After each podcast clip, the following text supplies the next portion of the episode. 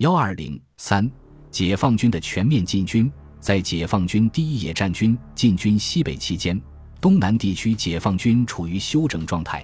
国民党军残部虽然获得了喘息的机会，但内部分崩离析，整理无方，对于战略方针、派系分歧仍然十分严重。据台湾方面战士叙述，李代总统仍存有与成和谈之幻想，指令白部于不得已时，仍以确保广西为和谈最后之凭借。对于国防部建议华中主力于不得已时转移入黔，与四川国军凝为一体，确保西南半壁，徐图再举一案，严不批准。李宗仁在回忆录中认为，至五月中旬竟侵入闽北，致使白崇禧所指挥的华中防的形成劣势的突出状态。至此紧急时期，白崇禧仍图补救，曾急电蒋先生。请将驻守上海的精锐部队速由海盗撤往汕头，联合自青岛南撤的刘安琪第九兵团约五六万精锐部队，自闽南越东北上，坚守大屿。而蒋先生不听。当上海不堪再守时，蒋把部队先撤至舟山群岛，逐步撤往台湾。刘安琪兵团则撤往海南岛。做事白崇禧的华中区战事日趋恶化，而不闻不问。细言全局，我深觉他是故意如此部署，以促使我早日垮台。迁往广州的国防部，基于白崇禧的要求，对在宜昌一线的宋希濂指示作战方针说：京沪转进后，国军作战方略，持久消灭敌军为目的，着重以空间换时间，即小型歼灭敌军为手段，在有利条件下，勿寸土必争，积小胜为大胜。更需于必要时派有力部队向匪后发动反击，诱敌深入。国防部要求宋希濂除却宝川东门户外，确保湘西主力务须坚守于公安、渔阳关、三斗坪以北跟彭山支线，并集结有力兵团，适时侧击向公安南窜长阳西之敌，不得放弃有利地形，畏缩于恩施附近。但不久，蒋介石即命令宋希濂不入川。敞开白崇禧的左翼，并将宋部划归西南军政长官公署指挥，脱离了与白崇禧的指挥关系。当时，李宗仁、白崇禧主张保卫华南，将台湾的军事、经济力量集中到大陆上，使用飞机做战略轰炸，海军进行偷袭战，陆军在大陆上以攻为守。白崇禧原则上主张守衡阳，不得已时炸毁粤汉。湘桂两铁路西撤向广西或贵州山地，有消息甚至说，白遂喜准备长征到西北，与马步芳、马鸿逵等合作。蒋介石、陈诚、顾祝同主张，若华南不能守，则撤至台湾、四川，使用海空封锁沿海，并保持沿海主要桥头堡，在大陆上布置游击，保持四川山地。六月五日。蒋介石对即将出任行政院长兼国防部长的阎锡山提出：一、东区沿海以舟山、台湾、琼岛、长山四群岛为基地，向粤、桂、湘、赣、闽、浙、苏、鲁冀发展；二、西区以甘、青、川、康、黔、滇为基地，向宁、陕、晋、豫、绥发展。蒋。里的战略方针是从派系利益出发的，彼此不能合作，区区残存的力量继续互相抵消。阎锡山出任行政院长兼国防部长后，起草了《保卫华南西北岸》，强调所谓征时待机，含义有二冒号：一是培养新生力量，以待反攻之机；一是等待国际转变，以待援助合作之机。这篇总体战方案长篇大论，却是满纸空言。在国民党濒临崩溃之际，拿不出任何有效的具体方案。徐永昌评论说：“徐近日每每自拟方案，连篇累牍，有如太原时之开会，甚或因之旷废，有时间性之公事，殊可忧虑。余于严先生之开会拟方案，以为一如蒋先生之检讨会，其与学生们贴标语好不了多少，但其保卫台湾一案的指导思想值得重视。”他认为，台湾在我们征时待机的政策上实为最有价值的省份，但在广州接见各方人士，见百人，百人言台湾不能独存；见千人，千人言台湾不能独存。假使不幸而大陆不能确保时，若台湾又不能独存，我们征时待机之政策何以实现？他十分担心解放军先攻台湾，估计共匪今日的政略可能看台湾比大陆重，可能先攻台湾再攻大陆。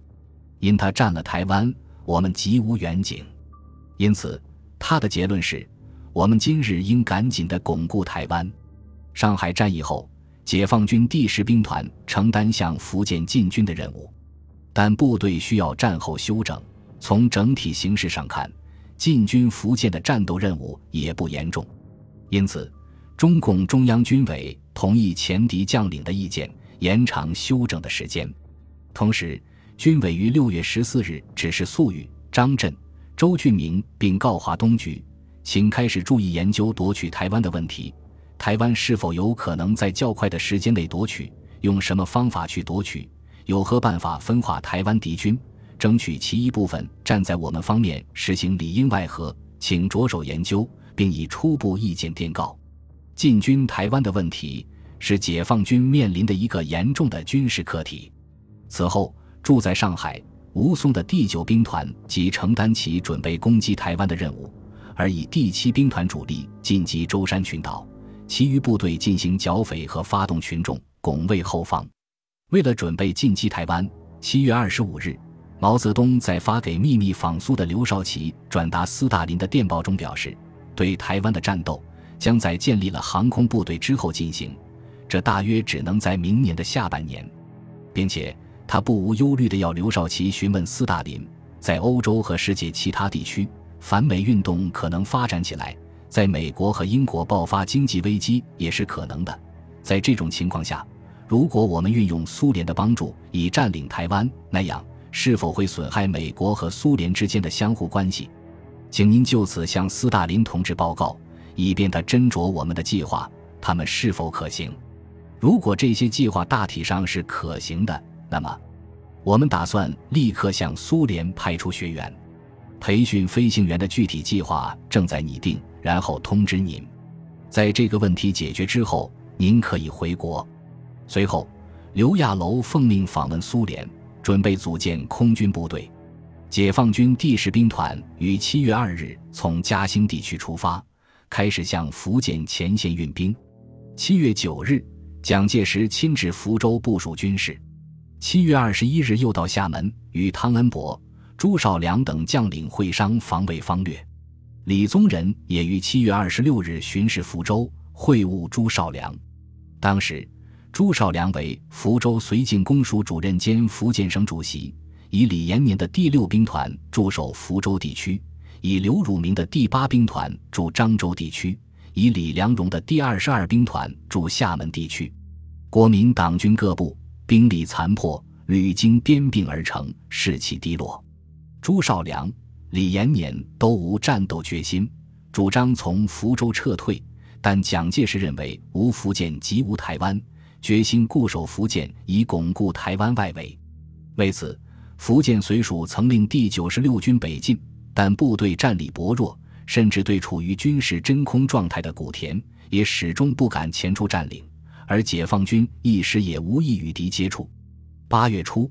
解放军第十兵团三个军及第七兵团第二十一军一部到达福建前线，在建阳、建瓯一线集结。八月六日，第十兵团发起福州战役，兵分三路，以第三十一军为左路军，进击马尾，断敌海上退路；以第二十九军为右路军，由南平出发，翻越沙县、永泰大山，出其兵袭占福清，断敌向南撤退的道路。以第二十八军为中路军，由古田向福州正面进击；另以第二十一军进攻三都澳等地，三路协同作战，进展顺利。八月十六日，左路军进克连江、马尾，以炮火封锁闽江，并由马尾西向攻击福州；中路军进破福州外围，右路军占领福清，构攻固守。福州国民党军队就这样消极地等待着被解放军包围歼灭。八月十七日，解放军发起总攻，敌向闽江以南撤退，为二十九军阻击，予以包围歼灭。是日，解放军占领福州，歼敌四万余人。朱绍良、李延年于十六日午后乘飞机逃到厦门，连省府大小印信都来不及带走。当时，国民党军残部于八月十五日新成立了东南军政长官公署，以陈诚为军政长官。蒋介石以朱绍良、李延年作战消极，由汤恩伯代理福建绥靖公署主任，选改东南长官公署厦门分署主任，并任福建省主席，驻守厦门。同时调整了部署，以第二十二兵团守金门，以第八兵团守漳州、厦门。以第十二兵团驻守潮汕，解放军第十兵团攻占福州后，一边分兵占领闽中各地，一边进行休整，准备渡海作战，进击漳州、厦门。九月中旬，第十兵团发起张厦战役，首先扫清厦门外围。九月十六日占领平潭岛和南日岛，十九日占领漳州，二十二日占领集美等厦门外围要点，厦门孤立。九月二十六日，第十兵团决定同时攻取金门、厦门，但至战役发起前发现各军渡船不够，于是改变部署，首先攻取厦门。十月十日，第二十八军先行攻取大小邓岛。十五日，第三十一军及二十九军发起攻杀战斗，先以一部佯攻鼓浪屿，吸引敌军增援。登岛先头部队在敌军全力围攻下全部牺牲，调开敌军重兵后，解放军主力强攻厦门北半岛。十六日拂晓，突破敌前沿阵地，建立了稳固的登陆场。汤恩伯把以南调的部队北调反击，已经为时过晚。战斗至十七日，解放军分别占领了厦门和鼓浪屿，唐恩伯乘军舰逃走。解放军张傻战役歼敌五万余人。本集播放完毕，感谢您的收听，喜欢请订阅加关注，主页有更多精彩内容。